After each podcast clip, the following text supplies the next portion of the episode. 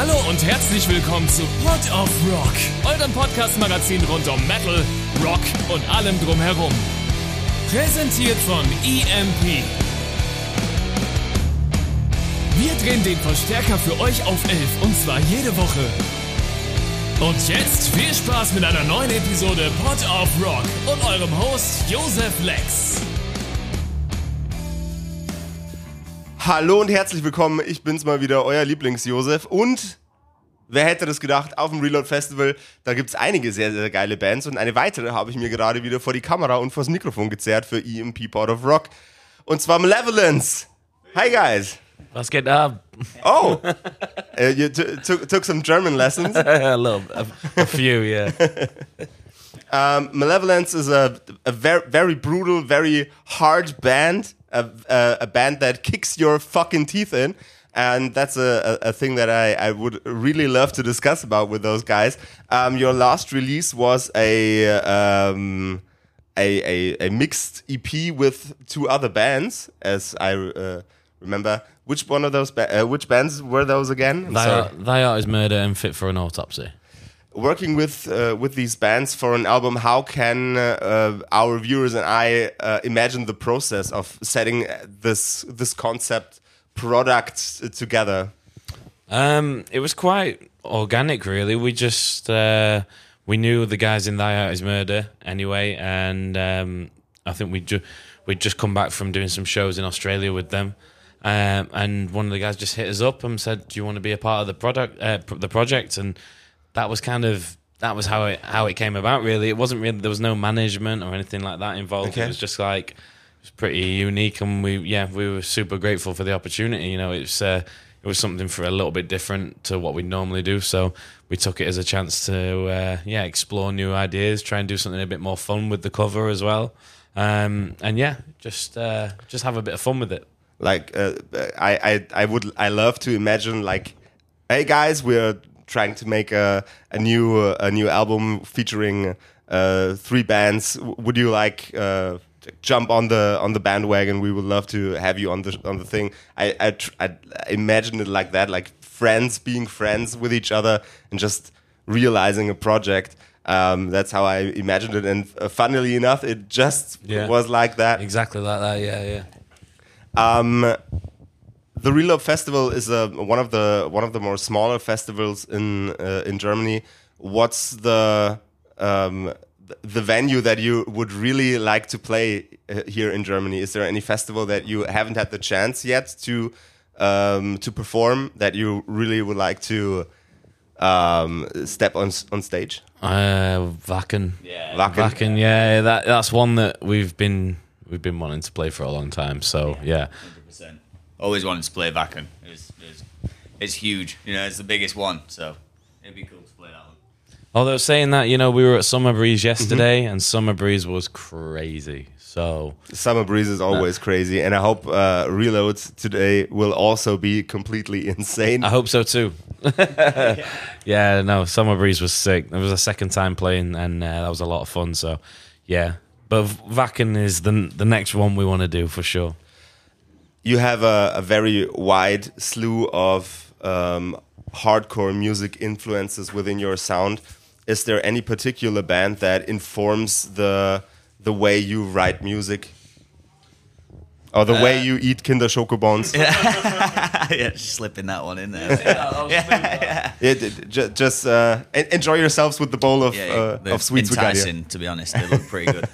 but um, yeah, I get like main influences have always sort of stuck the same. Really, I guess like it's been Lamb of God, Hatebreed, Crowbar, uh, Chimaira. So you know those four bands sort of have been the sort of basis of the bands that we've always listened to, and even those bands have like elements of hardcore, you know, because it came out in the early 2000s or stuff like that, you know, sort of nu metal, hardcore, and then like more riffs and you know, like the more metal side of it with the Lamb of God stuff. But I guess that's um, in a nutshell. There's lots of different bands that everyone likes, but they're the sort of four or five that everyone agrees on, you know. your lyrics often uh, center around the the concepts of destruction and renewal. What is one thing that you really would like to destroy and renew?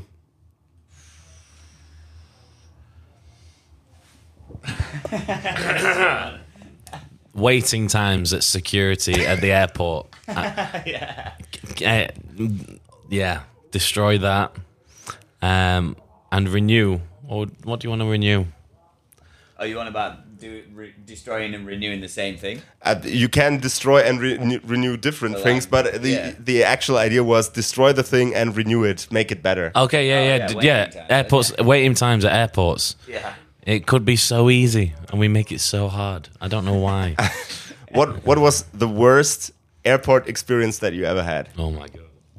Okay, right. So on the last US tour, we flew out to um, LDB Fest, which is in uh, Louisville, Kentucky, and we flew from London Heathrow to Dallas, and then a Dallas to Louisville.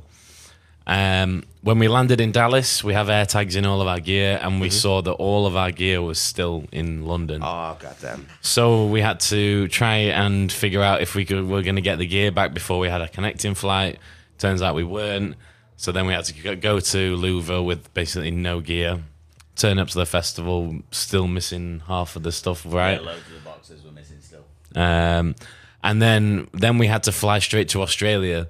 So we had to fly back to Dallas, get the stuff that eventually came, flew to.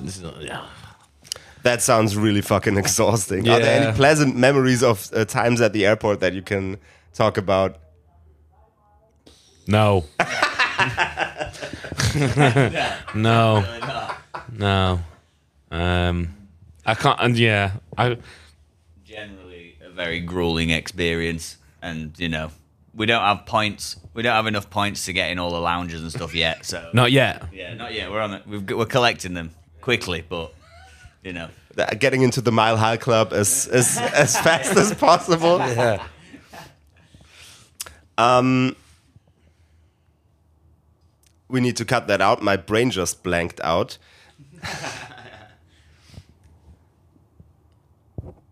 Within the um, many years long career, is there anything that, that happened to you that you really would love to experience again?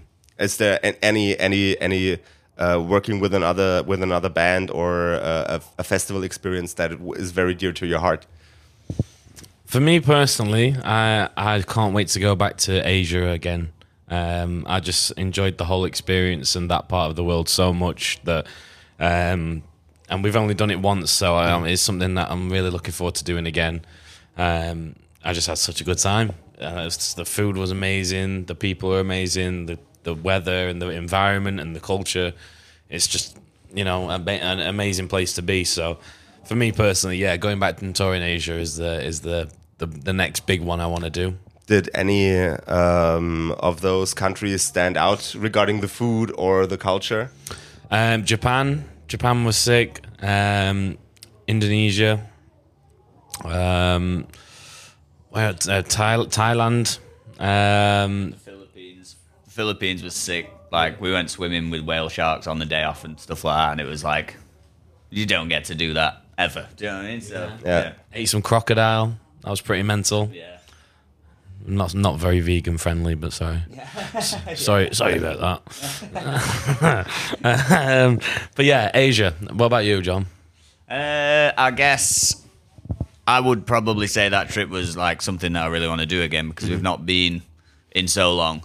But in general, just you know, the thing that comes around every year, which is what's happening now, is festival season. And I think like a lot of the like high points in like my memory of like the band over the career of being at a lot of the festivals. So I just look forward to playing the festivals every year and like you know seeing yourself sort of move up the bill a little bit and you know play on like you know the more you tour the more friends you meet and you don't get to see them as often so like festival season is often a time when you meet up with all your friends and you know from across the world and you get to watch their bands they watch you and you can hang out and like you you know you play a few of the different festivals so you see them all so I think that's like a, a, a high point for me and that's like an ongoing thing that it's not just happened the once you know it's like it happens every year so it makes it enjoyable and I can look forward to it all the time Like uh, the, the metal version of Christmas.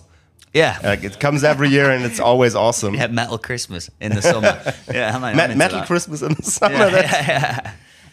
Um, I, I would like to jump back to um, the uh, the Asia topic. Is there any culinary experience on your um, on your on, on on your tour through Asia that you really freaking enjoyed? That was like completely out of this world.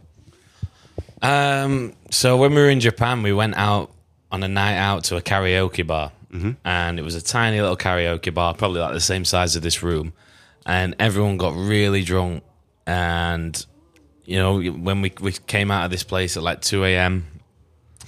and the only place that was open was a little ramen bar, and we went in at like two two o'clock in the morning, absolutely hammered, and yeah, exactly. Went in, and uh, like the ramen bars over there, it's like a, a long corridor, and then they sit you in your own private booth. They close the door, and then it's just you guys in this little unit. And I just remember ordering this big bowl of ramen. I didn't know what it was. I just guessed, pointed. I just pointed on the menu and you know took a chance. And I just remember it being so spicy, but so amazing uh, that I was I just was sat over this bowl of ramen, just like yes, this is so good. And it was yeah, and, and it like sobered me up and made me feel great. And uh, yeah, that was the just the, the all of the like the food in Japan. I was just I really enjoyed actually. Like um, yeah, the, Big, big fans of ramen and stuff like that, though, aren't we? So as a band, you know, so yeah. Most times when we go out for food in whatever city we're in, we'll always try and we're always going to a ramen spot most of the time. So yeah, we try and uh, but we do, we try and get out and like sample like as much of the um, native dishes as we can whenever wherever we are, even if it's just like going past and swinging by a little stall uh, that you see on the street. Always just try and uh, you know experience uh, as as much culinary uh, samples as as you can. culinary samples. Cu- cu- culinary sampling is, is, is actually a, a term in the culinary world. Yeah. Uh, e- especially when we're talking about beers, beer beer sampling, very cultural. Yeah, yeah. Trying to make myself sound to sound quite posh.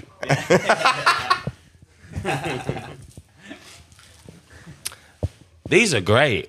These are awesome, right? D- don't you? do- You don't have those? Choco bonds. I've had them before, but I forgot. I, don't, I only have them when I come to Germany. C- culinary delight. yeah, yeah, that's it.